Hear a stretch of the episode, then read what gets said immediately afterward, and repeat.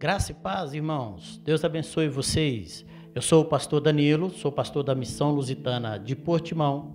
E hoje eu vou começar uma série de estudos bíblicos sobre as parábolas de Jesus. E a parábola que eu escolhi para começar é a parábola do semeador e da semente. Essa parábola está no Evangelho de Mateus, no capítulo 13, está também no Evangelho de Marcos, capítulo 4, e o Evangelho de Lucas, capítulo 8. Nós vamos começar por essa parábola devido à importância dessa parábola. O próprio Senhor Jesus Cristo, no Evangelho de Marcos, capítulo 4, ele diz assim: Não percebeis esta parábola? Como, pois, entendereis todas as parábolas? Portanto, está aí a importância de compreendermos a parábola do semeador e da semente. Evangelho de Mateus, capítulo 13, versículo 3 a 23, diz assim: E falou-lhes muitas coisas por meio de parábolas, dizendo: O semeador saiu a semear. E quando semeava, uma parte da semente caiu à beira do caminho, e as aves vieram e a comeram. Mas outra parte caiu em solo pedregoso, onde não havia muita terra, e logo brotou, pois a terra não era profunda. Mas saiu o sol e a queimou, e como não tinha raiz, secou. Outra parte caiu entre espinhos, os quais a sufocaram quando cresceram. Mas outra parte caiu em terra boa e deu fruto. Um grão produziu outro cem, outro sessenta e outro trinta. Quem tem ouvidos, ouça. E aproximando-se dele, os discípulos lhe perguntaram: Por que fala as multidões por meio de parábolas? Jesus lhes respondeu: Porque a vós é dado conhecer os mistérios do reino do céu, mas não a eles. Pois ao que tem, lhe será dado, e terá em grande quantidade, mas ao que não tem, até aquilo que tem, lhe será tirado. Por isso eu lhes falo por meio de parábolas, porque vendo não veem, e ouvindo não ouvem, nem entendem. E nele se cumpre a profecia de Isaías, que diz: Ouvindo ouvireis, e nunca entendereis, e vendo vereis, e jamais percebereis porque o coração deste povo se tornou insensível, e com os ouvidos ouviram de má vontade, e fecharam os olhos para que não vejam, nem ouçam com os ouvidos, nem entendam com o coração, nem se convertam e eu os cure. Mas bem-aventurados os vossos olhos, porque veem, os vossos ouvidos, porque ouvem. Pois em verdade vos digo que muitos profetas e justos desejaram ver o que vedes e não viram, e ouvir o que ouvis e não ouviram. Compreendei, pois, a parábola do semeador. A todo que ouve a, palavra do reino e não a entende, vem o maligno e tira o que lhe foi semeado no coração. Esse é o que foi semeado à beira do caminho. E o que foi semeado no solo pedregoso, esse é o que ouve a palavra e a recebe imediatamente com alegria, mas não tem raiz em si mesmo e dura pouco. Quando vem a tribulação ou a perseguição por causa da palavra, logo tropeça. E o que foi semeado entre espinhos, esse é o que ouve a palavra, mas as preocupações do mundo e a sedução da riqueza sufocam a palavra e ela não produz fruto. Mas o que foi semeado em boa terra, esse é o que ouve a palavra e a entende e dá fruto, e um produz cem, outro 60 e outro 30. Amém. Meus queridos irmãos, essa parábola, para que você entenda melhor, vamos ver aqui o ambiente em que aconteceu essa parábola, o ambiente em que Jesus está ensinando. Nós vemos aqui Jesus na praia, ele está no seu barco na praia e a multidão na areia, né, olhando para Jesus. é interessante nós observarmos, observarmos que é, o, o versículo diz que Jesus, o primeiro versículo diz que Jesus saiu de casa e se dirigiu às multidões. A casa aqui pode representar a nação de Israel e o mar representa as nações. Isso pode significar que Jesus agora não fala apenas à nação de Israel, mas ele se volta para as nações, para as multidões que, os, que o procuravam, multidões que vinham de todos os lugares para ouvir Jesus. Ele então está voltado para as nações, ele estende a sua graça e estende a salvação para todas as nações, para todas as pessoas. Né?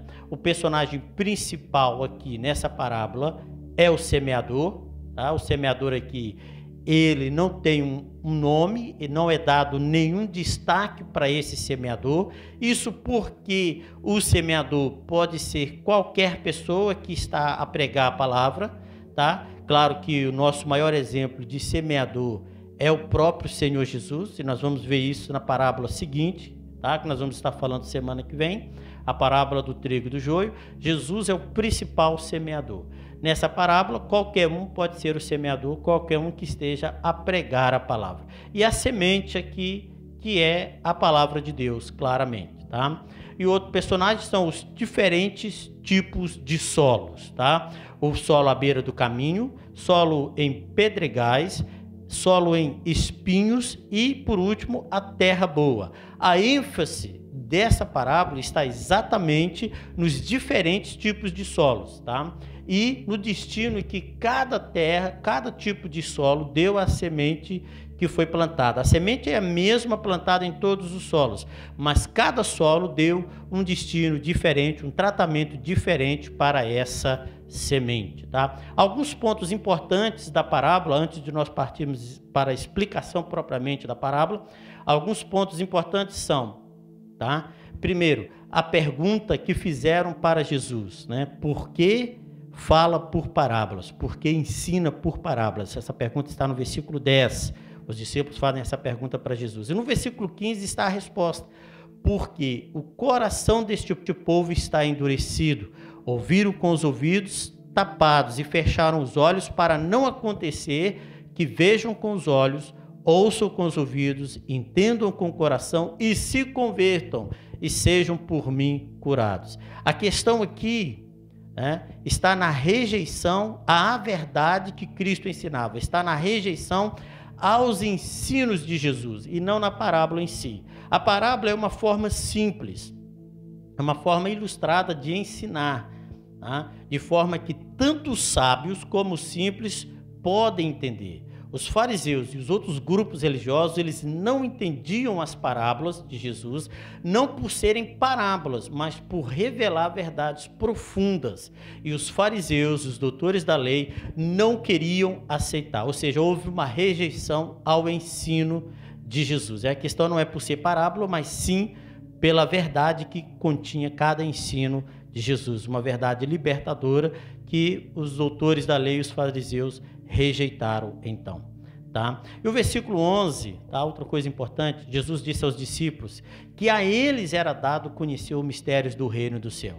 Significa que aqueles que realmente se dedicam a seguir a Cristo, tá? como os discípulos que deixaram tudo para seguir Jesus, que aceitaram o ensinamento de Jesus, esses, tá? a esses foi dado conhecer os mistérios do reino do céu. Eles serão ajudados na compreensão do reino dos céus. O Espírito Santo, que é o guia, que é o ajudador, que ensina-nos em toda a verdade, ele é dado a quem realmente segue o Mestre.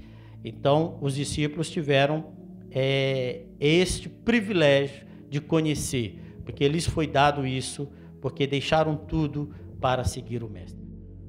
Outra coisa, versículo 12, outra coisa importante: ao que tem será dado em abundância, e ao que não tem até o que tem será tirado. O que tem fé recebe maior entendimento. É isso que Jesus está dizendo. O que tem fé, ao que tem será dado em abundância. O que tem fé recebe maior entendimento, recebe mais luz da palavra. E o que não tem, acaba por perder. O que não tem fé, perde até o pouco entendimento que tem. O pouco de luz que possuía, acaba por perder. Tá? E o versículo 14 e 15 também, Jesus vai fazer uma citação da profecia de Isaías, capítulo 6, versículo 9 e 10. A nação de Israel endureceu o coração e fechou os olhos, fechou os ouvidos, para não receber a palavra de Jesus e não se converterem, por isso não foram curados. O que o Evangelho de João diz é que Jesus veio para os seus, mas os seus não o receberam. E ele está a falar dos judeus que rejeitaram Jesus, que rejeitaram o ensino de Jesus, sendo eles o povo da promessa, tá? os filhos de Deus. Versículo 16 e versículo 17 fala do privilégio que vive aquele que crê e recebe a palavra de Deus, o privilégio de receber a Cristo e a sua revelação, que nem mesmo os profetas do Antigo Testamento puderam receber. Muito desejaram, mas morreram sem receber a revelação de Cristo, a revelação do Senhor Jesus, a revelação dos mistérios do reino do céu. Tá? Agora vamos à explicação da parábola, o que Jesus está nos ensinando. Primeiramente, o terreno à beira do caminho. Versículo 19. A semente não penetra neste solo. Não há uma aceitação da palavra. A semente fica exposta. Por isso, os pássaros que representam o maligno vêm e arrebatam a semente precisamente por ela não penetrar na terra, por ela não penetrar no solo. Solo à beira do caminho significa um solo endurecido, lugar onde as pessoas passam, onde as pessoas pisam. É uma terra batida, a semente não pode entrar. Por estar exposta, os pastos roubaram a semente. São pessoas que decidiram não aceitar a semente. O maligno apenas coopera com aqueles né, que decidem não aceitar a semente. Ele recolhe a semente porque ela não foi aceita, ela foi rejeitada. O segundo, segundo tipo de solo, que é o solo rochoso, são os ouvintes emocionais. Este solo possui apenas uma fina camada de terra e que vem a seguir são pedras. Representa pessoas que ouvem com alegria a palavra, mas tem pouca duração. Logo que vêm as primeiras lutas ou as provações, a semente morre, pois ela não suporta a temperatura das provas, ou seja, o sol e a rocha aquecem a semente. Fala de pessoas que recebem a palavra com alegria, mas sem verdadeira compreensão, pois logo que descobrem que é necessário fazer renúncias e sacrifícios para continuar a caminhada com Cristo, elas desanimam e desistem de continuar. Terceiro tipo de solo, solo cheio de espinhos. Neste caso, a semente está no solo e sob o solo, mas não dá fruto, porque foi permitido que forças exteriores impedissem-na de frutificar. Este grupo de pessoas também ouve a palavra de maneira superficial. Durante algum tempo, dão a impressão de que realmente perceberam a palavra. Parecem verdadeiros discípulos, mas sua verdadeira identidade é logo descoberta quando eles têm que escolher entre obedecer a palavra ou as paixões do mundo, ou seja, os desejos da carne. Esse grupo de pessoas são aqueles que permitem que os prazeres deste mundo sufoquem a palavra no seu coração.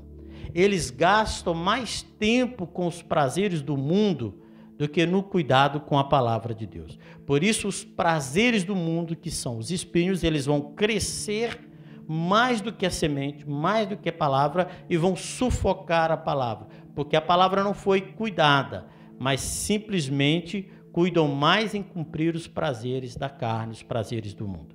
Tá? E o quarto tipo de solo, que é a boa terra, né? esses representam os verdadeiros crentes eles ouvem, eles compreendem e eles obedecem à palavra de Deus. Isto fala do crente que está com seu coração aberto para obedecer os ensinamentos de Jesus. Seu coração está totalmente dedicado ao aprendizado da palavra. A semente criou raízes profundas e se espalhou pela terra. Penetrou em toda a alma, encheu a mente, encheu o coração, a consciência e à vontade dessas pessoas. Esses crentes não produzem a mesma quantidade de fruto. Talvez porque algum deles precisam ainda se inclinar mais aos ensinos de Jesus e empenhar ainda mais em obedecê-los.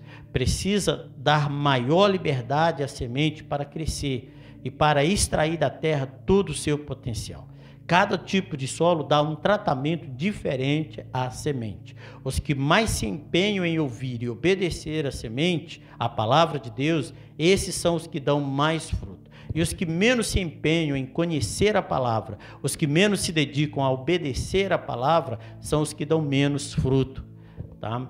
E a conclusão dessa parábola, nós vamos terminar por aqui para que o áudio não fique muito grande. A conclusão é: qual tipo de solo você é? Você tem recebido a palavra de Deus com disposição para obedecer?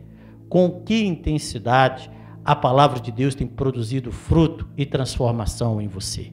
Ficam aí essas três perguntas para sua reflexão.